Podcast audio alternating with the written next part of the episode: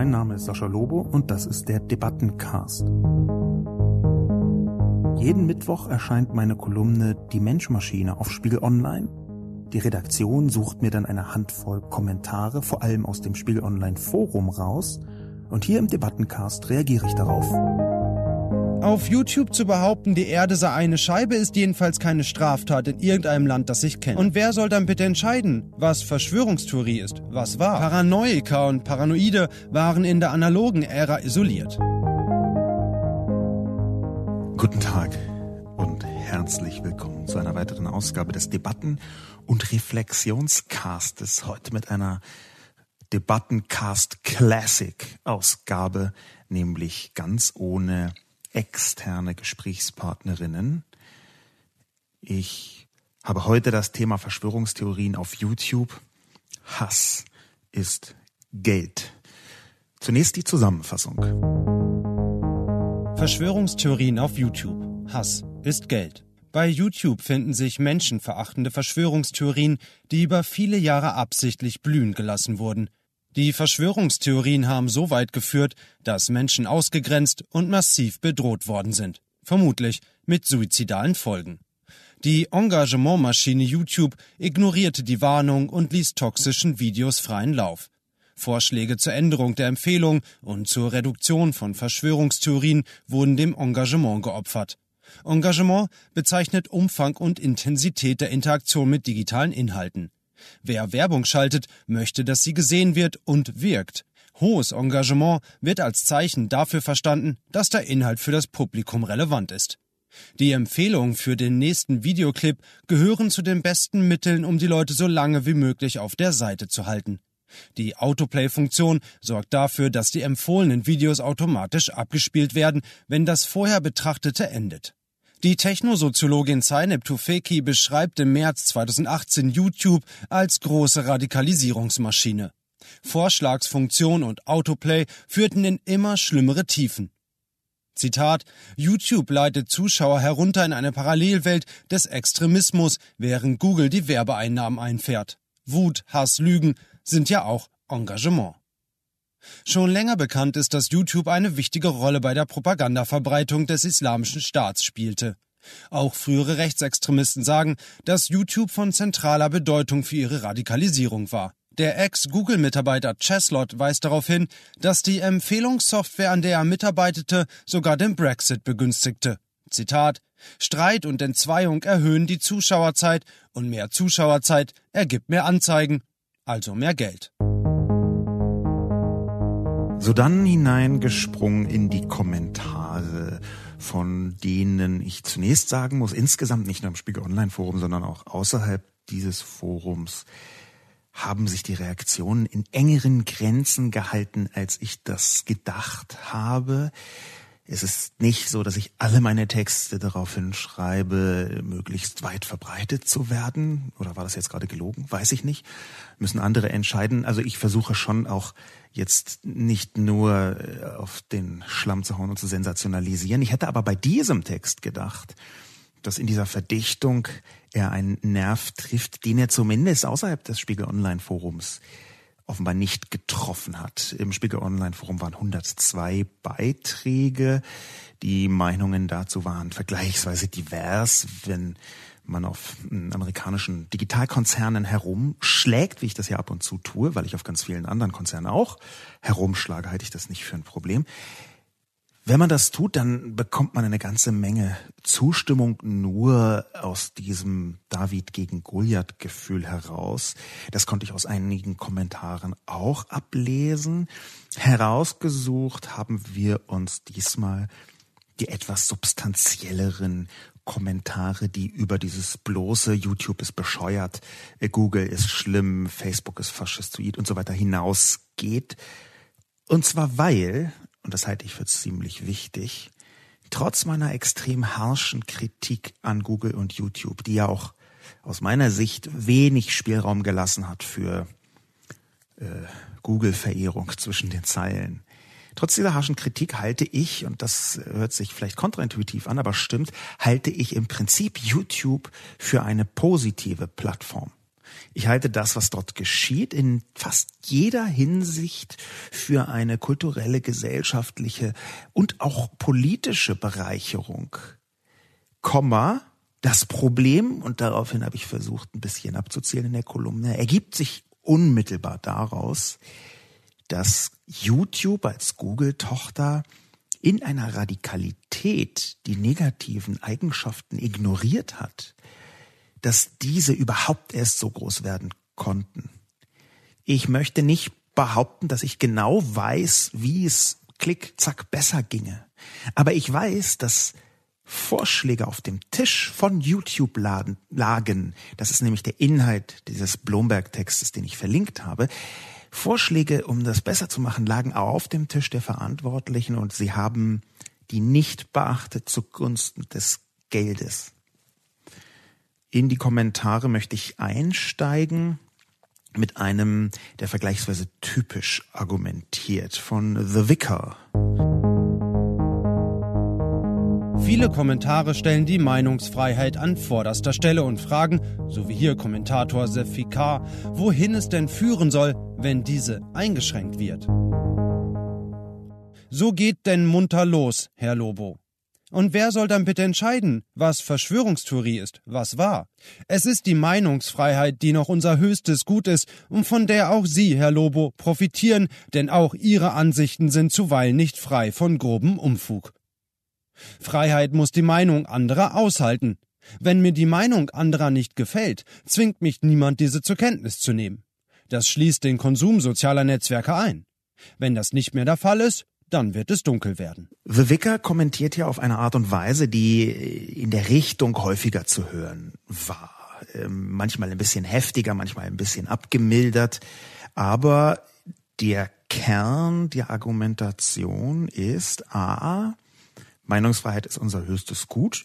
Da würde ich in groben Zügen noch mitgehen. Und dann B, das bedeutet, dass man alle Meinungen aushalten muss. C, und das wiederum heißt, dass der Unfug, den ich angeblich schreibe, gleich behandelt werden müsse wie Verschwörungstheorien.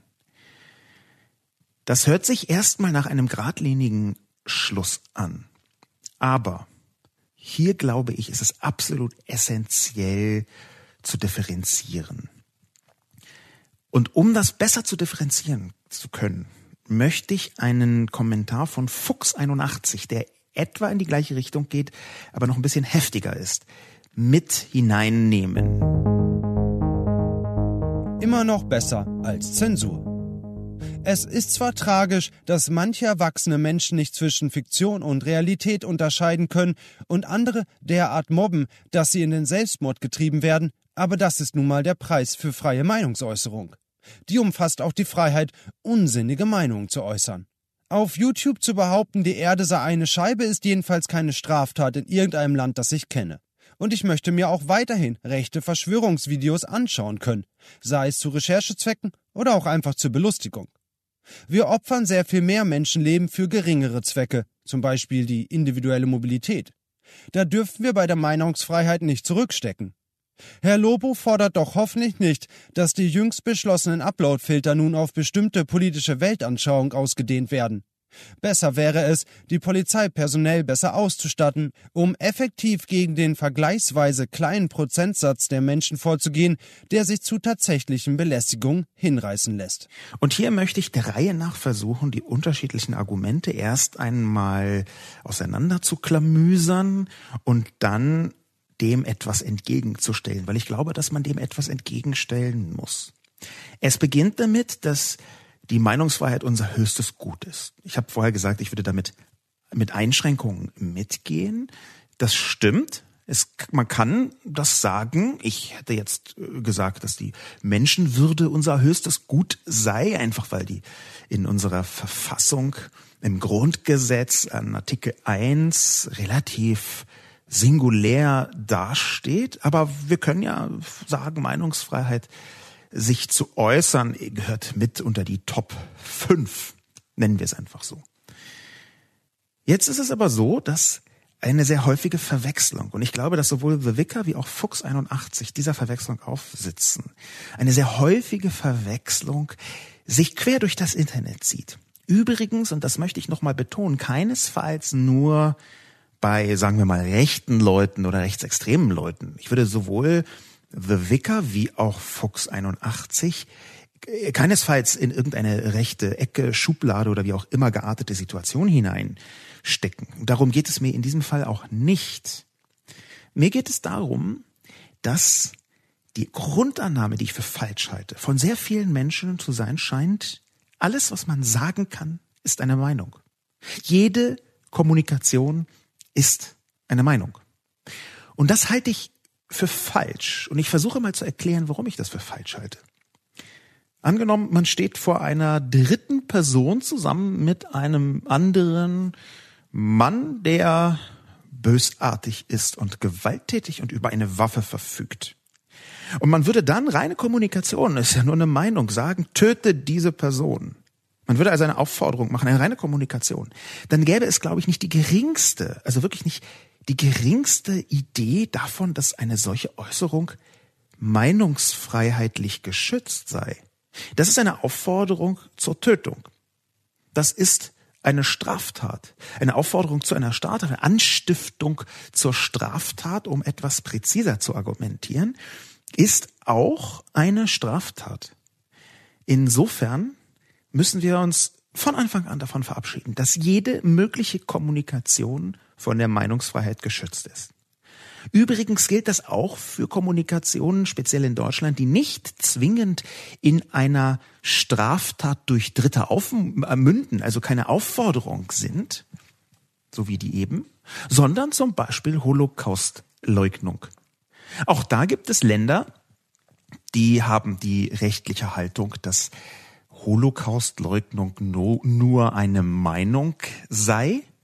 Ich möchte jetzt speziell auf Deutschland fokussiert sagen, dass ich sehr froh, dass ich sehr glücklich bin, dass das hierzulande nicht als Meinung gilt, sondern als verbietenswert. Ich halte es für richtig, dass Holocaustleugnung in Deutschland unter Strafe steht. Und jetzt sind wir schon mitten in einer Diskussion, die im Netz nicht häufig geführt wird, beziehungsweise fehlt als Einsicht, so kommt es mir jedenfalls vor. Nämlich, wo zieht man die Grenze zwischen Meinungsfreiheit und völlig zu Recht nicht mehr erlaubter Äußerung. Und ich sage jetzt bewusst nicht Meinungsäußerung.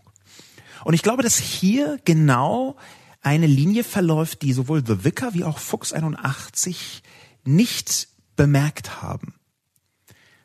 Wenn Sie vielleicht geschaut hätten, entweder auf eigene Faust oder durch die Links, die ich gegeben habe, in welcher Weise diese Verschwörungstheorien geäußert worden sind, in welcher Weise auch darauf reagiert worden ist. Wenn man sich zum Beispiel anschaut, wie im Umfeld von Alex Jones, der Mann, den ich beschrieben hatte in meiner Kolumne, der diese Sandy Hook Verschwörungstheorie auch prominent gemacht hat, wie im Umfeld von diesem Mann darauf reagiert worden ist, dann waren das nicht Meinungen. Das waren Aufforderungen zu Straftaten. Das war Hass und Hetze.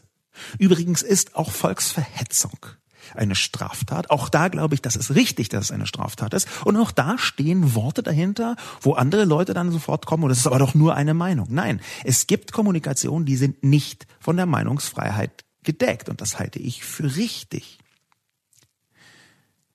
Der nächste Punkt wäre, wer soll dann entscheiden, was Verschwörungstheorie ist und was nicht? Und müsste man das nicht alles gleich behandeln? Ich mische das etwas zusammen, das, was The Vicar gesagt hat. Nun, da ist die Diskussion nicht mehr so einfach wie beim ersten Punkt. Denn natürlich gibt es eine lange Geschichte davon, Menschen, die Theorien aufgestellt haben, zu verspotten. Jetzt nicht immer mit dem Wort Verschwörungstheorie, sondern äh, auch als Fantast zu verspotten oder insgesamt für, äh, also bis, bis in, in den Irrsinn hinein Behauptungen aufzustellen. Die Leute würden darunter leiden. Das gibt es schon sehr lange. Es gibt aber auch hier ein Aber. Und dieses Aber hängt zuallererst meiner Ansicht nach mit dem Schaden Dritter zusammen. Ist diese neue Theorie, die ich hier aufstelle, eine, die unmittelbar zu Schaden dritter Leute führt?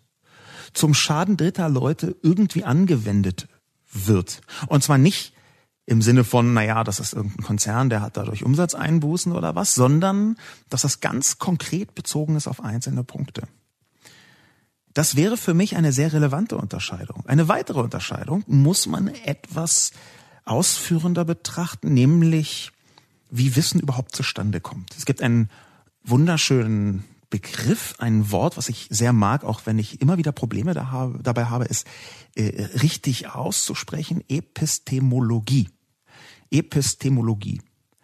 Epistemologie ist quasi der, der Vorgänger von der Erkenntnistheorie und behandelt im weiteren Sinn, ich versuche das mal etwas vereinfachter darzustellen, wie Wissen zustande kommt einerseits und wie Wissen verbreitet wird andererseits. Ich habe in meinem Studium viel darüber gearbeitet, ähm, auch mit äh, französischen Philosophen des 20. Jahrhunderts, von denen ich die Hälfte ehrlich gesagt nicht verstehe und die andere Hälfte mh, hm, etwas besser als nicht verstehe. Konkret habe ich Arbeiten geschrieben über Lyotard. Um noch präziser zu sein, ist der Herr Lyotard jemand, der ähm, unterschieden hat in scientifisches Wissen und narratives Wissen.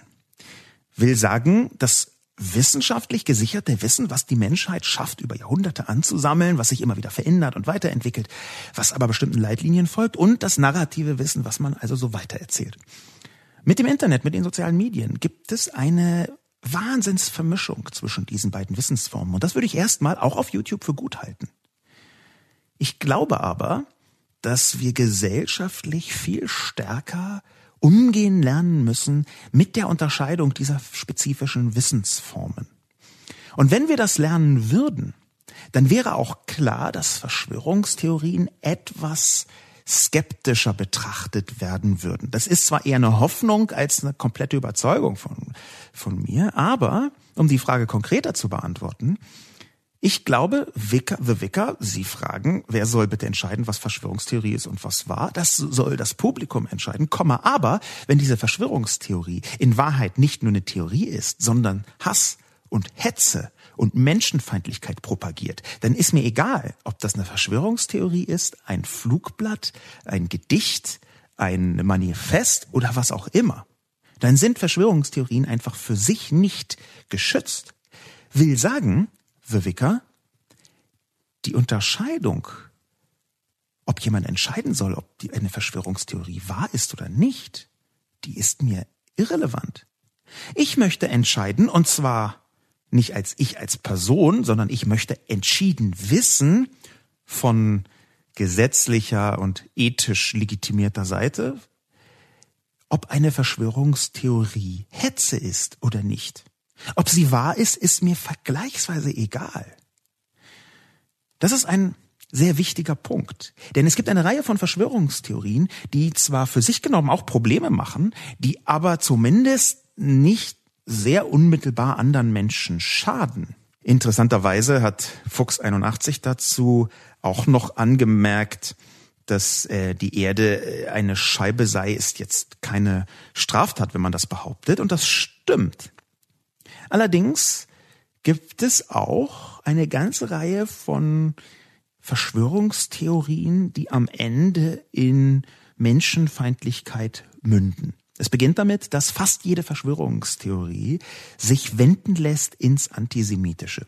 Das ist eine Grundkonstante der Verschwörungstheorie, und das ist auch eines der großen Probleme der Verschwörungstheorie, dass am Ende immer im Hintergrund eine kleine Gruppe von supermächtigen Menschen äh, die Fäden zieht, die Strippen zieht, die Marionetten tanzen lässt.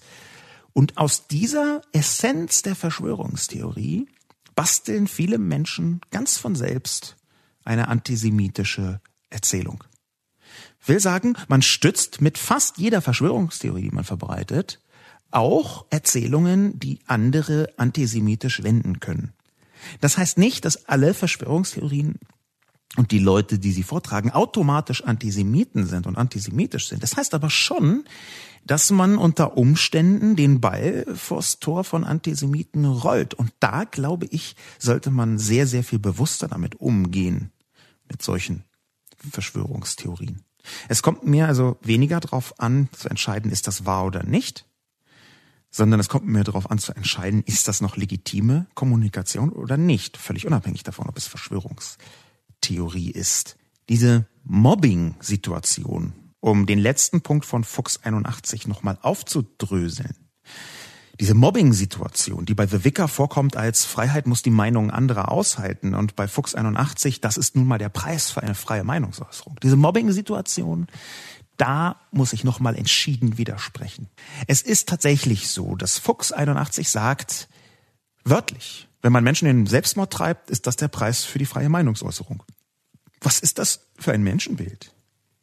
Was ist das auch für ein Meinungsbild, ehrlich gesagt? Was zählt für Fuchs 81 denn nicht zur Meinung, wenn Mobbing bis zum Selbstmord nur eine Meinung ist?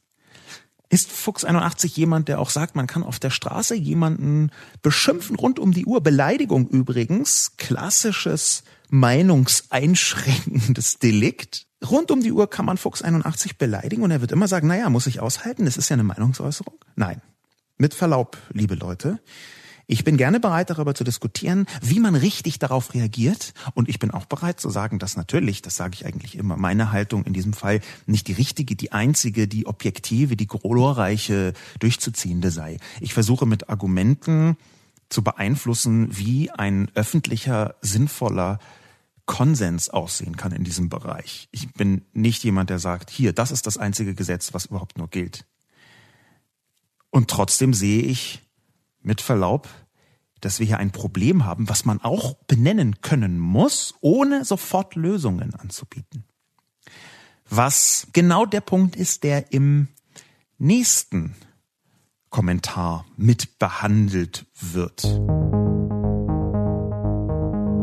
Viele Kommentare wünschen sich mehr Regulierung und mehr Kontrolle von staatlicher Seite.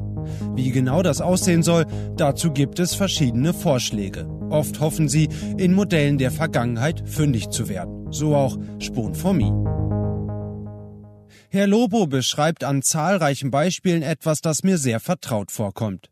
YouTube ist das Tor zu einem Sumpf, zu einer Kloake, die in die Hölle mündet. Google ist die in meinen Augen größte Bedrohung unserer auf Zusammenwirken und Zusammenarbeit angewiesenen Gemeinschaft. Nur, welche Vorschläge haben Sie, Herr Lobo? Beschreiben und anprangern ist wichtig, aber in meinen Augen haben fachkundige Journalisten auch die Aufgabe, gegen die Google-Kratisierung mit derselben Energie vorzugehen wie gegen die vermeintliche Gefahr von rechts. Hier ein paar Vorschläge. Macht Google, also Alphabet, für den Inhalt ihrer Plattform verantwortlich, so wie eine Zeitung für ihre Inhalte oder von mir aus ein Supermarkt für die Inserate auf dem Nachbarschaftsbrett verantwortlich ist. Legt den Bußgelder auf, die wehtun etabliert eine unabhängige, aber von den Tech-Konzernen durch Abgaben bezahlte Stelle, an die sich jeder Betroffene wenden kann und die innerhalb von Stunden oder Tagen über Löschung oder Sperrung von Beiträgen entscheidet. Spon for Me ist ein äh, häufiger Kommentator, Kommentatorin. Er hat mir meines Wissens noch nie sein äh, Geschlecht offenbart. Aber ich möchte beginnen nicht mit YouTube, sondern mit einer Formulierung, die ich für katastrophal halte. Spon for Me ist äh, geschätzter äh, Kommentator, Kommentatorin. Ähm, das ohne Frage, dass wir nicht immer übereinstimmen, äh, finde ich äh, sehr gut. Deswegen kommt Spon for Me häufiger auch hier äh, vor, weil es natürlich Quatsch wäre, immer nur äh, Konsens äh, vorzuturnen.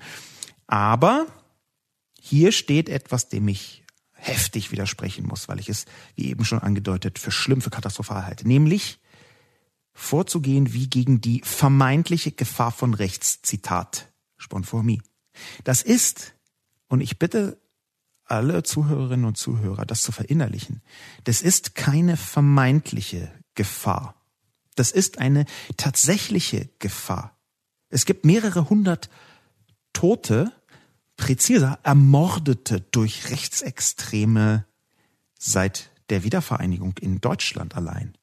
Es gibt sogar Differenzen zwischen den Zahlen, die das BKA offen äh, als äh, ermordet durch Rechtsextreme bezeichnet und diejenigen, die nach Meinung von vielen Experten tatsächlich von Rechtsextremen ermordet worden sind. Gerade kürzlich gibt es wieder aus, wenn ich mich richtig erinnere, Eisenhüttenstadt einen Fall, wo drei Nazis einen Mann ermordet haben, auch deshalb, weil er homosexuell war. Die vermeintliche Gefahr von rechts, das kann man nur dann schreiben, Spon for me, und ich hoffe, Sie haben sich einfach so verschrieben oder so zwischendurch mal so gesagt, das kann man nur dann schreiben, wenn man selbst nicht davon betroffen ist, nicht davon bedroht ist. Das ist eine Bedrohung. Es ist eine sehr große Bedrohung. Und zwar nicht nur für diejenigen, die unmittelbar lebensbedroht sind. Es gab einen neonazistischen Brandanschlag auf das Auto eines Linksparteipolitikers in Neukölln vor einiger Zeit mit bittersten Verwicklungen der Behörden, die offenbar wussten, dass ein Anschlag geplant ist und die den betreffenden Politiker nicht gewarnt haben. Über die Gründe dafür möchte ich jetzt gar keine Vermutungen anstellen, weil ich ähm, einigermaßen gute Laune habe und die nicht verlieren möchte. Es geht nicht um eine vermeintliche Gefahr von rechts. Es geht um eine tatsächliche vorhandene mörderische Gefahr von rechts. Das ist übrigens auch ein Konnex zu diesen Verschwörungstheorien, denn es gibt auch Verschwörungstheorien, die sich links lesen lassen. Natürlich sind linke Menschen, Menschen, die sich für links halten, linksliberale, hochgebildete, in keiner Weise immun gegen Verschwörungstheorien. Ganz im Gegenteil. Es gibt gute Anzeichen dafür und gute hier im Sinne von viele.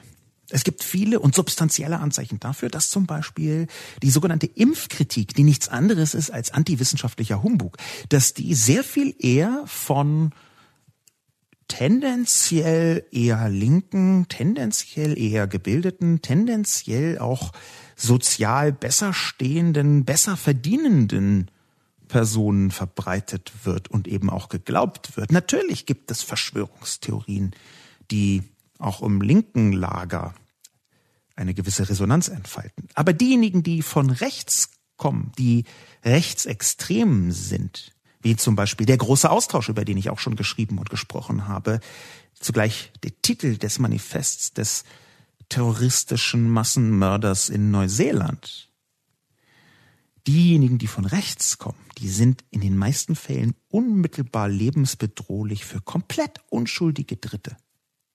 Das ist keine vermeintliche Gefahr. Und nach dieser eindringlichen Warnung bezogen auf ein einzelnes Wort äh, möchte ich wieder zurückkommen zu dem konkreten Kommentar, nämlich erstmal mit einer Zurechtrückung von dem, was YouTube ist. Sporn for Me schreibt, YouTube ist das Tor zu einem Sumpf, Kloake, Hölle und das ist mir zu harsch. Warum ist es mir zu harsch?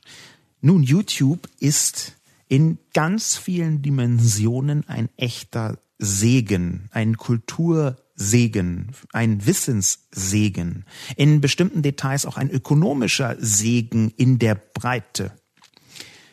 Aber durch die Entscheidungen des Managements einerseits, durch die schiere Größe zweiterseits und auch durch verschiedene Gesetzesebenen ist YouTube, hauptverantwortlich sind da ganz eindeutig die Verantwortlichen im Konzern, ist YouTube viel zu wild und viel zu unkontrolliert und viel zu bizarr in Richtungen eskaliert, die menschenfeindlich sind. Der Kern von YouTube, der allergrößte Teil von YouTube, ist gut und richtig und schön. Es hat sich für eine ganze Generation eine neue Kultur, ich kann, ich, ja, eine neue Kultur herausgebildet. Ich habe noch versucht, ein anderes Wort zu finden als Kultur, aber es hat sich ähm, ein, ein Lebensgefühl entlang von YouTube aufgestellt. Und das hat man aus meiner Sicht gefälligst positiv zu würdigen. Diese häufig geschmähten YouTuber sind zum einen extrem divers, weltweit übrigens, äh, in Deutschland nicht ganz so wahnsinnig divers, aber doch immerhin auch noch ausreichend divers. Sie sind nicht nur, zum einen nicht nur wahnsinnig divers, einfach weil inzwischen fast jeder oder sogar jeder anfangen kann, rum zu YouTuben, sondern sie sind in ihrer Mehrzahl auch Menschen, die produktiv etwas beitragen zur Gesellschaft. Dass wir immer wieder hören von den negativen Beispielen, da bin ich der allererste, der darüber schreibt. Ich habe jetzt selten verborgen, dass da irgendwas schlimm ist. Aber das darf nicht dazu führen, dass wir komplett YouTube wie Spon for Me hier zu einem Sumpf erklären und Hölle, weil das unmittelbar davor ist, wie man am Ende sagt, ach, wir können das Ganze im Klosett runterspülen. Was ich für fatal halten würde. Das, was wir tun müssen, ist richtig zu regulieren. Und richtig regulieren, das ist ja auch etwas, was Spon for Me versucht vorzuschlagen. Mehr noch, Sponformé sagt richtigerweise, dass er oder sie erwartet von mir, fachkundige Journalisten, danke für das Kompliment, fachkundig, Journalist, so fühle ich mich nicht, ich glaube, ich bin auch kein Journalist, aber von mir offenbar erwartet, dass ich hm, besser sage, wie man eigentlich richtig reguliert. Und es ist etwas, was mehrere andere auch bemerkt haben, dass ich mich da vornehm eines Vorschlages enthalte. In einigen anderen Bereichen kam sogar die Mutmaßung, ich würde jetzt doch wieder für Uploadfilter plädieren oder so. Ich möchte versuchen, das nach und nach zu entwirren. Das erste ist, dass es richtig ist, was Sponformie sagt. Ich habe ähm, keine Vorschläge gemacht, obwohl es durchaus Argumente gäbe, warum das meine Aufgabe wäre.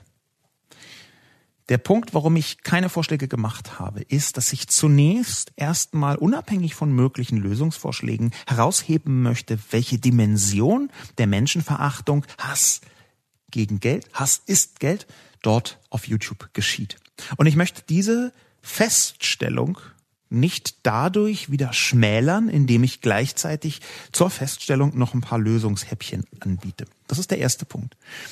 Der zweite Punkt für diejenigen, die gerade gemerkt haben, dass ich so ein bisschen rumlaviere um die echte Antwort, sondern so ein bisschen so Dekomaterial, verbales Dekomaterial drumherum streue. Die zweite Antwort ist die eigentliche Essenz und sie lautet traurigerweise, wir, und mit wir meine ich jetzt die Zivilgesellschaft, die Politik, im Prinzip die ganze EU. Wir, die EU, haben noch nicht herausgefunden, wie man Plattformen richtig reguliert. Das ist Fakt. Das ist Tatsache. Das ist erstmal etwas, was ich in den Raum stelle, von dem ich glaube, dass es nicht grober Unfug ist, sondern ganz im Gegenteil eine notwendige Feststellung. Wir wissen bisher nicht, wie man Plattformen richtig reguliert. Wir haben so ein paar komische Gedanken, wie es sein könnte, aber haben die offenbar bisher nicht richtig geschafft, in Gesetze umzusetzen. Und weil das Ganze relativ komplex und neu ist, wissen wir deshalb noch nicht, ob diese komischen Gedanken, die wir da schon hatten, funktionieren. Worauf möchte ich hinaus? Zum Beispiel auf die DSGVO, die Datenschutzgrundverordnung, die ich ja in ihrer Richtung richtig finde, in ihrer Ausgestaltung dann aber mit sehr vielen Schwierigkeiten behaftet. Die ganz großen Abmahnwellen der DSGVO, die haben offenbar nicht oder noch nicht stattgefunden. Eine mit mehreren hundert Abmahnungen nachgewiesenerweise, nachgewiesenerweise ist jetzt im März geschehen, wenn ich mich da richtig erinnere eine ganze Reihe anderer Folgen der DSGVO, die sind passiert und lassen sich nicht mehr rückgängig machen. Zum Beispiel die Abschaltung von vielen tausenden Webseiten, die vorher da drin waren. Zum Beispiel aber auch, dass ein ähm, ziemlich dramatischer Vorsprung entstanden ist für diejenigen, die die Daten schon haben, die man jetzt nicht mehr erheben darf. Und selbst wenn es so wäre, beziehungsweise so ist, dass man ja auch den Datenbestand äh, unter den äh, DSGVO-Richtlinien natürlich äh, nur weiterhin halten darf, selbst wenn es so ist, können wir an einer Äußerung von Mark Zuckerberg, sorry, Mark Zuckerberg erkennen, wie die DSGVO eben auch wirkt. Mark Zuckerberg hat nämlich selbst dafür plädiert, Anfang dieser Woche, Anfang der ersten Aprilwoche, Mark Zuckerberg hat selbst dafür plädiert, endlich ein bisschen mehr Privacy, Privatsphäre und mehr staatliche Regulierung, präzisere staatliche Regulierung voranzubringen und hat da in diesem Atemzug die DSGVO zumindest auch mit gemeint. Warum hat er das getan? Aus meiner Sicht hat er das jetzt nicht aus reiner Begeisterung und Menschenfreundlichkeit und Datenschutz Bekehrung getan, sondern auch, weil nachfolgende Unternehmen natürlich niemals diesen Vorsprung aufholen können, wenn ein vorangehendes Unternehmen sich über Jahrzehnte da gar nicht drum gekümmert hat, beziehungsweise anderthalb Jahrzehnte, wie bei Facebook. Insofern ist die Regulierung, wenn einer erstmal wahnsinnig groß ist, wahnsinnig groß, er ist in über zwei Milliarden Nutzer wie bei Facebook, ist die Regulierung dann gefälligst so zu gestalten, dass nachfolgende Konzerne nicht komplett verhindert werden. Sonst zementiert man ein Monopol. Das ist einer der vielen Aspekte, warum ich sage, dass wir noch nicht geschafft haben, die Plattform richtig zu regulieren. Wir wissen auch noch nicht, wie man Plattformen so anständig regulieren kann, dass solche menschenverachtenden Inhalte möglichst wenig Verbreitung finden. Aber darum geht es hier in erster Linie nicht. Es geht nicht darum, die Verbreitung komplett zu unterbinden. Hier lege ich Wert darauf, dass der wichtigste Schritt, das, was ich eben gesagt habe, kann irgendwann gerne kommen und da können wir darüber diskutieren. Aber der erste Schritt wäre sehr eindeutig der, der auch in meinem Text steht, nämlich zumindest die Empfehlungen zu bereinigen. Das hat dann mit Zensur nicht im allerentferntesten zu tun. Das hat dann nicht im allerentferntesten irgendwas damit zu tun, dass man Leuten verbietet ihre Meinung, sondern ausschließlich die Empfehlungen überhaupt erstmal zu behandeln, halte ich für den allerersten Schritt. Und zwar auch für einen, der so nah liegt, dass er ja schon nachweisbar, ich zitiere nochmal Blomberg, auf dem Tisch der YouTube-Verantwortlichen lag und abgelehnt worden. Wenigstens menschenverachtende Inhalte nicht in die Vorschläge nehmen, das ist doch das Mindeste. Da würde ich drauf hinan. Da würde ich drauf hinarbeiten und da denke ich, das kann man auch ohne jede Verletzung von irgendwelchen meinungsfreiheitlichen Aspekten erreichen. Die weiteren Vorschläge aber, da sage ich wieder, wir wissen noch nicht, wie man Plattformen richtig reguliert. Wir müssen es aber dringend rausfinden. Hier müsste auf EU-Ebene ein großes interdisziplinäres, transdisziplinäres Team von vielen Wissenschaftlerinnen zusammenarbeiten, von Expertinnen, von Politikerinnen, von Leuten aller Art, die sich mit diesen verschiedenen betroffenen Sphären beschäftigt haben auch aus Seiten der Zivilgesellschaft, aus Seiten der Technik natürlich selbst.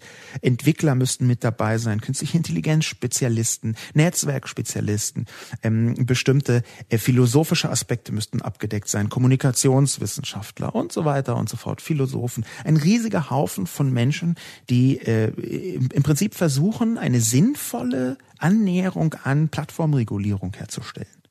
Das müssen wir zuallererst machen. Und wenn wir das haben, wenn wir diese Mechaniken haben, wenn wir diese Regeln haben, nach denen das passiert, dann wissen wir auch besser, wie wir mit diesen YouTube-Situationen umgehen sollten. Das, was ich bisher immer höre, sind einfach Instrumente aus dem 19. Jahrhundert. Zerschlagt Google. Ja, na, na super. Zerschlagt die meinetwegen, aber das löst doch kein Problem. Es löst auch kein Problem, das, was inzwischen häufiger propagiert wird, quer durch die politischen Sphären, Entflechtung. Entflechtung. Naja, wie soll man denn Facebook äh, entflechten? Facebook hat exakt ein Geschäftsmodell. Ja, nicht exakt, sondern zu 99,5 Prozent, ich zitiere jetzt die Zahlen von 2018, zu 99,5 Prozent hat Facebook mit Werbung Geld gemacht und zu 0,5 Prozent mit Gebühren von Entwicklern, die über Apps und so weiter und so fort, das ist äh, das Ökosystemprinzip. 99,5 Prozent ein eindimensionales Geschäftsmodell der Werbung, wie soll man da irgendwas entflechten? Das würde ja bedeuten, ähm, dass man zwei Firmen draus machen muss und die sind dann irgendwie gegeneinander gerichtet. Das ist äh, für mich schwierig in dieser Form herzustellen. Ob man jetzt Instagram und Facebook trennen sollte oder kann, ist eine andere Diskussion, die ich auch auf eine andere Art führen wollen würde. Aber auch das, selbst wenn man das beides trennt, löst doch zum Beispiel nicht das Problem von Fake News auf Facebook. Einen Vorschlag, den Sponformi macht, möchte ich noch gesondert herausheben. Nämlich macht Google Alphabet für den Inhalt ihrer Plattform verantwortlich, so für eine Zeitung für ihren Inhalt oder von mir aus ein Supermarkt, für den Serate auf dem Nachbarschaftsbrett verantwortlich sind. Das ist ein häufiger Vorschlag, der aus meiner Sicht nicht akzeptabel ist. Es gibt das sogenannte Provider-Privileg. Das Provider-Privileg ist, dass man eben nicht haftbar ist. Ich versuche das so ein bisschen zu entjuristisieren und etwas vereinfachter zu erklären. Bitte um Nachsicht, wenn darunter die Präzision an manchen Stellen ein kleines wenig leidet. Ganz falsch wird es nicht sein. Das Provider-Privileg bedeutet in diesem Fall, dass eine Plattform erst dann verantwortlich ist für Gesetzesverstöße, wenn sie darauf aufmerksam gemacht wird. Das ist so ein bisschen vereinfacht. Eine, In eine, eine Zeitung ist immer für die Inhalte verantwortlich. Da gibt es ja diesen hm, VISDP, verantwortlich im Sinne des Pressegesetzes. Eine Plattform ist erst dann verantwortlich, wenn sie darauf aufmerksam gemacht wird. Und das ist übrigens auch eine Diskussion, die hineingreift in Meinungsfreiheit und Urheberrecht. Denn ich glaube, dass das Provider-Privileg absolut notwendig ist, um überhaupt Plattformen im Netz herstellen und betreiben zu können, die mit nutzergenerierten Inhalten arbeiten, so wie das YouTube tut, so wie das Facebook tut, so wie das ganz viele andere Plattformen tun. Die meisten Menschen unterschätzen nämlich dramatisch die Größenordnung, in der das geschieht. Spont for Me sagt auch sowas wie ähm, eine unabhängige Stelle, die das kontrollieren soll. Es bleibt unklar, ob nur die Gemeldeten kontrollieren oder alle kontrollieren. Das ist aber die Größenordnung ist so riesig, man kann gar nicht genug Leute einstellen, die alles kontrollieren, was auf YouTube los ist oder alles, was auf Facebook los ist. Ich glaube, dass es notwendig ist, Technologie einzusetzen, künstliche Intelligenz einzusetzen. Und die wird immer fehlerhaft sein. Und deswegen braucht man etwas wie das Provider-Privileg, weil dabei etwas umgedreht wird. Das Zeitungsprivileg ist im Zweifel für die Verantwortung des Veröffentlichenden. Das Provider-Privileg ist im Zweifel gegen die Verantwortung des Veröffentlichenden. Da dreht sich etwas um. Ich bin erst dann verantwortlich, wenn ich davon höre. Und bei der Zeitung ist die immer verantwortlich. Und diese Position ist die einzige, die angesichts der Größenordnung und der Masse der Wortmeldungen überhaupt noch sinnvoll und akzeptabel ist. Der große Unterschied zum Upload-Filter, der ist ein anderer. Upload-Filter müssen vor der Veröffentlichung eingreifen. Das ist eine Form von Vorzensur. Wie auch immer man jetzt zum Upload-Filter steht, ist das erstmal eine Form von Vorzensur, wenn sie sich auf bestimmte Meinungen äh, beziehen sollte, wofür übrigens jetzt schon in der EU äh, gestritten wird, dass die kommenden Uploadfilter ähm, auch für politische Inhalte verwendet werden. Am Anfang ist das Terrorismus, aber das ist am Anfang immer Terrorismus und wird später ausgeweitet bis in alle möglichen Bereiche hinein. Wir haben hier viel Erfahrung in mehreren Ländern, was diese Instrumente angeht. Der Unterschied ist, Uploadfilter verunmöglichen, überhaupt erst was hochzuladen und alle anderen Mechaniken versuchen, die gemeldeten, hochgeladenen Sachen so schnell wie möglich wieder aus der Welt zu schaffen. Niemand hätte etwas dagegen, wenn verbotene Inhalte gelöscht werden. Aber diese Löschung, die darf halt nicht schon vorher geschehen, einerseits. Und andererseits glaube ich, dass es falsch ist, die Löschung aus Prinzip überhaupt auf bestimmte Inhaltsformen auszudehnen. Das ist im Zweifel eine sehr delikate Diskussion und auch eine, die ich nicht, äh, wenn sich das anders angehört haben sollte, eben äh, bitte ich um Verzeihung, eine, die ich nicht bis zu Ende mit mir selbst geführt habe. Das sollte jetzt ja keine große Überraschung sein, dass ich als Veranstalter des Debattencastes äh, häufig mit mir selbst diskutiere und dann am Ende versuche, einen Konsens mit mir zu erreichen. Ich habe hier noch keinen Konsens erreicht. Ich habe hier noch nicht die total eindeutige Lösung, aber ich glaube, dass sie bestehen könnte. Ich glaube, das, was ein häufiges Missverständnis ist, was nutzergenerierte Inhalte angeht, das lässt sich ganz gut ähm, beim nächsten Punkt skizzieren. Der nächste Punkt, der nächste Kommentar kommt von Nonvayo01. Nonvayo01 findet das alles halb so wild, da er die in Anführungsstrichen Verblendeten für unverbesserlich hält. Doch kann darüber Lachen eine Lösung sein? Und? Fragezeichen. Ich habe einige Videos von Jones gesehen. Der Typ ist wirklich daneben. Kluge Menschen merken das aber relativ schnell. Ein Klassiker ist The Obama Deception. Da wird davon geredet, dass Obama die USA in einen totalitären Staat verwandeln will. Flat Earth und was soll's. Es gibt Leute, die glauben an Gott. Ich sehe da keinen Unterschied. Jeder kann glauben, was er will, wer will, kann Fakten ausblenden oder sonstiges. Ich habe mit Leuten der Flat Earth Fraktion gesprochen, egal welches Argument man bringt, es ist nutzlos, also darüber lachen und gut ist. Morddrohungen sind auch in den USA strafbar, genauso Verleumdung. Die NRA-Leute, denen kann man eh nicht helfen, die haben auch nie geglaubt, was in den Zeitungen war, wenn dort ein Artikel über eine Schießerei in einer Schule war, das hat mit YouTube nun wirklich nichts zu tun. Non-Vario 01 bringt, wie schon gesagt, ein häufiges Argument in diesem Bereich, das ich für ein Grundproblem halte, was das Internet insgesamt angeht. Non-Vario 01 sagt etwas verkürzt, nämlich nichts anderes als, lass es uns doch einfach ignorieren. Äh, man kann eh nichts äh, machen, aber die Klugen merken das relativ schnell. Der erste Punkt, den ich da einwenden möchte, ist, dass das auf den Leim gehen von Verschwörungstheorien, so gerne man das selbst hätte, nicht eine Frage der Intelligenz ist. Es ist auch keine Frage des sozialen Status. Es ist auch nur selten eine Frage oder nur in Ansätzen eine Frage der Bildung. Ich habe mit der Impfdebatte, ist ja eigentlich keine Debatte, es ist ja eine kollektive Absurdität. Aber mit dieser Impfsituation habe ich schon angedeutet, dass es durchaus auch Verschwörungstheorien gibt, die bei sehr gebildeten Menschen und bei mutmaßlich intelligenten Menschen verfangen. Und ich glaube aber, dass es man sich viel zu leicht macht, wenn man sagt, äh, ja, kluge Menschen sind dagegen immun. Das ist geradezu eine Garantie, dass man selbst anfängt, an sowas zu glauben. Das, worauf das hinausgeht, man muss es einfach ignorieren, ist doch nicht so schlimm, ist so ein halbes halb so wild, man kann eh nichts machen. Das ist aus meiner Sicht auch nicht akzeptabel. Wenn wir uns das mörderische Attentat von Christchurch anschauen, dann basiert das eindeutig auf Verschwörungstheorien.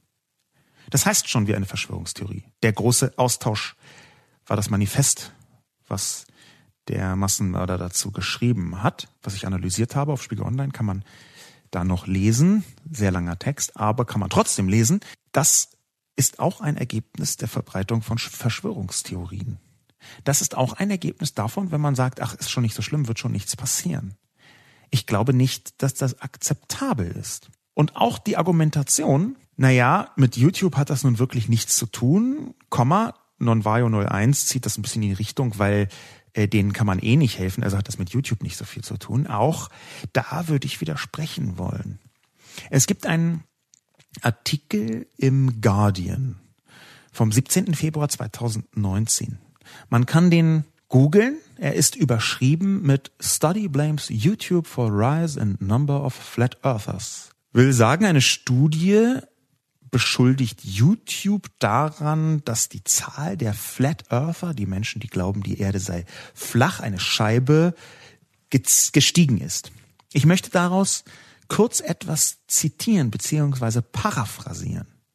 Die Forscherin, die an der Texas Tech University diese Studie durchgeführt hat, Ashley Landrum heißt sie, die gibt nämlich sehr deutlich zu erkennen, in ihren Gesprächen, sie hat mit ähm, 30 Leuten einer Konferenz über Flat, von Flat Earth Konferenz in Denver, über die ich auch in meiner Kolumne geschrieben habe, äh, wissenschaftliche Interviews geführt und hat diese Interviews dann ausgewertet.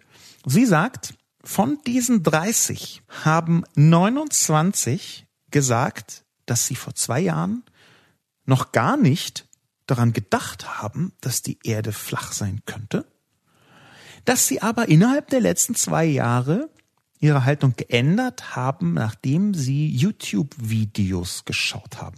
29 von 30. Und weiter zitiert Ashley Landrum, die einzige Person, die nicht gesagt hat, dass es YouTube war, hat erzählt, dass sie mit ihrer Tochter und dem Schwiegersohn dort ist, die sie davon überzeugt haben, weil sie es auf YouTube gesehen haben. Will sagen, wir haben hier bei 30 zufällig ausgewählten Teilnehmern einer Flat Earth Konferenz das Phänomen, dass fast alle durch YouTube von dieser bizarren Haltung infiziert worden sind. So möchte ich es mal nennen, infiziert worden sind. Natürlich hat das dann mit YouTube etwas zu tun. Natürlich kann man das denn nicht von YouTube loslösen. Und in diesem Fall greift auch nicht das Argument, YouTube ist ja bloß wie Papier, kann man halt bedrucken oder nicht. Denn YouTube wäre hier nicht zu vergleichen mit Papier, sondern mit einem Verlag, der eine bestimmte Form von Papierbedruckung zulässt. Der Vergleich hinkt natürlich ansatzweise, weil es wieder ein Unterschied ist zwischen Provider bzw. Plattform und Verlag. Aber trotzdem möchte ich versuchen, hier ein bisschen die Verantwortung von YouTube wieder mit hineinzubringen. Zumindest was den eben schon angesprochenen ähm, Empfehlungsalgorithmus angeht. YouTube hat beim Empfehlungsalgorithmus regelmäßig Flat Earth nach vorne gebracht. Und zwar, das wissen wir von dem Mann, der früher bei Google gearbeitet hat, seit 2011 mitgearbeitet hat an dem Empfehlungsalgorithmus, der Mann namens Guillaume Chaslet oder Chaslet, wie man ihn ausspricht. Diese Person hat uns mitgeteilt, dass die Empfehlungsalgorithmen genau solche Videos nach vorne bringen. Und natürlich ist das eine Verantwortung. Das muss eine Verantwortung sein. Das muss eine Mitverantwortung ergeben. Was, wenn nicht das eine Mitverantwortung ergibt? Abschließend möchte ich auf den Kommentar von Schrumpel 500 eingehen. Übrigens nicht nur wegen des großartigen Namens Schrumpel 500. Hört sich so ein bisschen an, als wäre Blume 2000 kollidiert mit irgendeiner Quizshow, wo man sagt, ich nehme verschrumpelte Gegenstände für 500. Schrumpel 500 also sagt, Bürgerkrieg im World Wide Web. Schrumpel 500 ist der Meinung, dass über das Internet die wenigen von ihm sogenannten Paranoiker eben sehr gut zusammenfinden. Vorher waren sie einsam und Sonderlinge in der Gesellschaft. Jetzt finden sie schnell Gleichgesinnte. Und dort werden sie zu gefährlichen Scheinriesen. Paranoiker und Paranoide waren in der analogen Ära isoliert. Sie machen nur einen geringen Prozentsatz der Bevölkerung aus, daher fanden sie in der analogen Ära auch schwer jemand, der gleichgesinnt war. Die Mehrheit der Gesunden ging ihnen aus dem Weg, die Paranoiker saßen dann zu Hause, lasen Erich von Däniken oder schnitten Zeitungen aus. In der digitalen Ära hat sich der Einfluss der Paranoiker radikal geändert. Mit einem Stichwort kann man die paar hundert anderen Paranoiker im Internet finden. Und weil man kein Real Life mit echten Menschen hat, hat man die Zeit, das Internet mit paranoidem Schwachsinn vollzumüllen. Man erreicht mit wenig Arbeit die ganze Welt, es ist alles grenzenlos. Das Web bietet Paranoikern und Perversen die ideale Bühne. Sie müssen sich ja nicht mal persönlich offenbaren, können anonym bleiben. Es gibt also keine soziale Kontrolle der Paranoiker und Perversen im Web. Verlust sozialer Kontrolle geht in Kulturen einher mit Bürgerkriegen und Epidemien. Die Paranoiden und Paranoiker lösen im Web einen Bürgerkrieg aus, weil sie dort keiner sozialen Kontrolle unterliegen. Es geht nicht ohne soziale Kontrolle, weil die paar Paranoiker wesentlich mehr Radau machen und Einfluss haben, als ihnen anteilsmäßig zustehen würde weil sie so obsessiv mit ihrem Warnsystem beschäftigt sind und immer wieder den gleichen Nonsens ins Web bringen. Schrumpel 500 gibt mehrere bedenkenswerte Hinweise, macht allerdings aus meiner Perspektive auch mehrere, ich möchte gar nicht sagen Fehler, sondern schwierige Behauptungen, also Behauptungen, denen ich nicht zustimmen äh, möchte. Der Kern ist aber sehr bedenkenswert, wenn auch etwas kulturpessimistisch geraten. So kommt es mir jedenfalls vor. Der erste Punkt ist, dass ich nicht zustimmen würde, dass ein Bürgerkrieg im World Wide Web besteht. Bei aller Liebe, bei aller Kritik, die man am Internet übt, was ich ja regelmäßig tue, glaube ich, dass die Metaphorik Bürgerkrieg hier weit übertrieben ist. Was tatsächlich so ist, ist, dass äh, Gewalt auch durch das Internet mitprovoziert wird. Auch davon habe ich ja geschrieben und zwar schon häufiger. Ich möchte jetzt mh, hm, aber beginnen, diesen Kommentar etwas auseinanderzuklamüsern und in die sehr bedenkenswerte Teile zu scheiden und in diejenigen, wo ich tendenziell widersprechen würde. Und es beginnt damit, dass hier ein Gegensatz zwischen gesund und krank aufgemacht wird. Paranoiker und Paranoide auf der einen Seite und die Mehrheit der Gesunden auf der anderen Seite.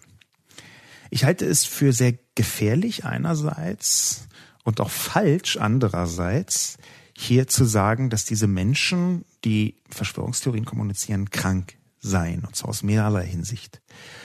Äh, paranoide Schizophrenie oder kurz Paranoia ist tatsächlich eine Geisteskrankheit. Das ist so, das kann man so betrachten, ähm, das ist völlig okay, das zu sagen. Aber zu sagen, dass alle Menschen, die in einer bestimmten Richtung unterwegs sind, die vielleicht nicht dem klassischen Auffassungsspektrum entspricht, krank sein, das halte ich für multiple gefährlich. Einerseits stigmatisiert es Kranke, tatsächlich Kranke.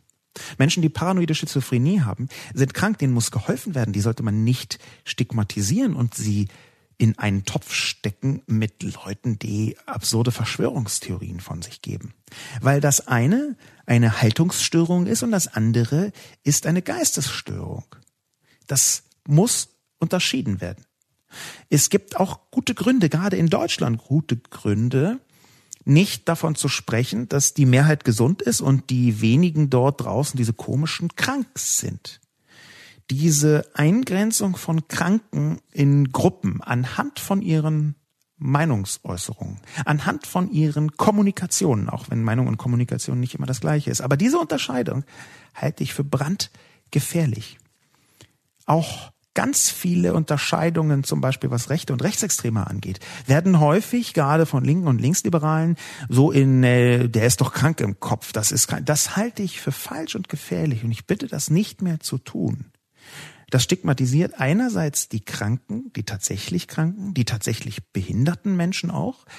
Und es stigmatisiert nicht nur die, sondern es offenbart auch die Trennung in krank und gesund. Und das ist nur noch einen Schritt davon entfernt, kranke Menschen aus dem Dorf zu treiben und irgendwo in einer Grube einzusperren. Worüber wir sprechen können und auch sprechen müssen, ist der Verstärkungseffekt, den Schrumpel 500 durch das Netz skizziert.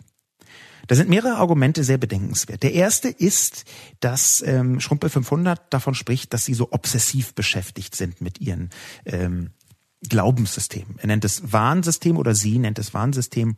Ich würde das äh, nicht so sagen. Ich würde sagen, das sind Glaubenssysteme eher als Warnsysteme. Sie sind sehr intensiv damit beschäftigt und das ist ein Argument, was ähm, direkt anschließt an die Argumentation mit dem Empfehlungsalgorithmus, die ich in der Kolumne abgebildet habe. Es ist tatsächlich so, dass wenn Menschen anfangen, wahnsinnig intensiv mit einer Sache sich zu beschäftigen, weil sie gerade eben dieses komische Erweckungserlebnis hatten, dann fangen sie an, Inhalte zu produzieren, sondergleichen. Dann wollen sie der ganzen Welt sagen, ey, ich habe bis gestern noch gedacht, aber jetzt weiß ich es besser, Erweckung, Erweckung, Erweckung. Und diese Obsession führt in der Tat, wie Schrumpel 500 richtig sagt, dazu, dass die viel, viel, viel mehr kommunizieren. Da geht sofort der Kommunikationsanteil exponentiell hoch. Der zweite Punkt, ich, also, das kann man vielleicht erstmal so stehen lassen, exponentiell hoch. Und ich weiß nicht, ob man dagegen ein Mittel finden muss und, und überhaupt, ob das überhaupt der Kern des Problems ist. Es ist auf jeden Fall eine Erscheinung des Problems. Es macht auch kleine Minderheiten viel größer scheinend. Ich weiß aber nicht, ob das zum Kern des Problems gehört. Will sagen, wenn man genau das lösen würde, dann wäre alles äh, gelöst, die Problematik. Das glaube ich nämlich eher nicht. Der zweite Punkt, den ähm, Schrumpel 500 mit hineinbringt. Die Vernetzung, dass Menschen sich viel leichter vernetzen können, stimmt auch. Wir müssen über Verstärkungseffekte sprechen. Verstärkungseffekte, was meine ich damit? Es gibt die häufig äh, kolportierte äh, Theorie oder Behauptung von gerade Netz-Euphorikern, von Leuten, die total Internet begeistert sind, die sagen, ja, das Internet, das hat doch bloß sichtbar gemacht, was auf der Welt schon an Schlimmem existiert hat. Ich halte das nicht für richtig, beziehungsweise präzise halte ich das nicht für vollständig. Es ist in der Tat so, dass sehr viele Dinge überhaupt erst durchs Netz ans Tageslicht gekommen sind. Zum Beispiel die vielen, vielen Menschen, die absurdeste Haltungen nach vorne tragen. Aber wir dürfen nicht unterschlagen, dass es Verstärkungseffekte gibt. Ich glaube auch nicht, dass sich das ausschließt. Man muss nicht sagen, ja, das Internet oder YouTube hat nur sichtbar gemacht, was schon immer da war. Punkt. Man kann sagen, es hat sichtbar gemacht, was schon immer da war und es hat verstärkt, was da war, auf sehr ungünstige Weise. Unter anderem, weil die Menschen anfangen, sich zu finden und zu vernetzen. Auch das ist eher eine positive Wirkung, weil sich Menschen auf einmal finden, die sich vorher nie hätten finden können. Es gibt soziale Verbindungen quer über den Planeten, die vorher nicht möglich waren, zwischen Gleichgesinnten von, sagen wir mal, vielleicht vergleichsweise randständigen Interessengebieten. Großartig. Aber es gibt eben auch gefährliche randständige Interessengebieten und die können sich auch miteinander vernetzen und die können sich gegenseitig incentivieren und intensivieren. Diese Verstärkungseffekte, dafür haben wir auch noch keine geeigneten Mittel gefunden. Das ist sogar einer der Punkte, zum Beispiel beruhend auf dem sogenannten Netzwerkeffekt. Das ist sogar einer der Punkte, die mit aufgenommen werden müssten in eine mögliche Plattformregulierung. Und zwar sehr dringend, weil wir da noch nicht wissen, wie wir damit umgehen. Der dritte Punkt wäre, dass sie aus der sozialen Kontrolle herausgefallen sind. Das ist das, was Schrumpel 500 gesagt hat, dass die soziale Kontrolle so einen großen Punkt darstellt. Und hier hat Schrumpel 500 eine Essenz, geradezu eine Essenz herausgekitzelt, da bin ich mir nicht dankbar, trotz der anderen Schwierigkeiten des Kommentars, von dem, was Verschwörungstheorien eben auch mit sich bringen. Es gibt eine Studie, die ich schon ein paar Mal hier zitiert habe, zweimal glaube ich, die 2017 veröffentlicht worden ist. Und zwar in der März-Ausgabe des Journal of Experimental Social Psychology. In diesem Journal 2017 im März ist eine Studie veröffentlicht worden, A Conspiracy of Loneliness. Die Princeton Universität hat an dieser Studie gearbeitet und diese Studie besagt, beziehungsweise stellt sie die These auf, Zitat, Verschwörungstheoretiker könnten einfach einsam sein. Ich habe sie mir angeschaut, diese Studie. Äh, der Titel, den ich gerade gesagt hatte, ist übrigens nicht der Titel der Studie, sondern der Titel des Artikels über diese Studie im Scientific American, beziehungsweise in der Zeitschrift, wo er erschienen ist. Aber man findet unter Conspiracy Theorists may really just be lonely im Scientific American diesen Artikel von Mai 2017, anderthalb Monate nachdem die Studie aufgebracht worden ist. Was darin steht, hat mich nachhaltig nicht erschüttert, sondern geprägt, weil es ziemlich genau dem entspricht, was Schrumpel 500 auch angedeutet hat. Ich glaube nicht, dass der Verlust soziale Kontrolle auf einmal Bürgerkriege verursacht, Epidemien. Ich glaube aber auch schon, dass der Kern der Verschwörungstheorie oder vielleicht besser nicht der Kern, sondern der Nährboden der Verschwörungstheorie Einsamkeit ist. Das, was diese Studie versucht herauszukitzeln, ist nämlich nichts anderes, als dass Verschwörungstheoretiker besonders deshalb reagieren auf neue Verschwörungstheorien, wie das Beispiel von Flat Earth zeigt, weil sie more meaning in life suchen, um das jetzt mal deutsch-englisch zu zitieren. Sie suchen nach einem tieferen Sinn im Leben. Sie haben einen Sinnmangel, einen akuten Sinnmangel durch Einsamkeit, so lautet die Studie. Und sie füllen diesen Sinnmangel mit einem großen, dahinterstehenden, konspirativen Sinn, der ihnen endlich zeigt, wie die Welt wirklich ist. Das ist der Inhalt der Studie. Und ich glaube, dass das sehr viel erklärt. Und ich glaube, dass das auch sehr viel darüber erklärt, wie wir versuchen müssten und könnten, Verschwörungstheoretiker etwas in den Griff zu bekommen. Ich habe das selber schon probiert, da bin ich der Meinung, äh, die auch in den Kommentaren geäußert worden ist, das ist sehr, sehr schwer bis unmöglich. Vielleicht schreibe ich dazu mal eine Art Handreichung. Wie gehe ich denn eigentlich um mit Menschen, die Verschwörungstheorie betreiben? Nicht, dass ich da eine eindeutige Lösung wüsste, aber ich weiß schon mal drei bis elf Wege, die nicht funktionieren. Das kann ja dann auch wertvoll sein. Aber hier haben wir vielleicht einen Hinweis darauf, wie wir auch im Netz, auch insgesamt in der Gesellschaft umgehen müssen mit Verschwörungstheorien. Die Studie, die ich zitiert habe aus Princeton, die sagt nämlich, dass ein wesentlicher Treiber von Verschwörungstheorien Einsamkeit ist. Und mit diesem, ich weiß nicht, ob hoffnungsvollen oder ernüchternden Ausblick, dass wir nur die Einsamkeit bekämpfen müssen und dann wird die Verschwörungstheorie vielleicht weniger Chance haben in der Welt. Mit diesem Ausblick bedanke ich mich fürs Zuhören.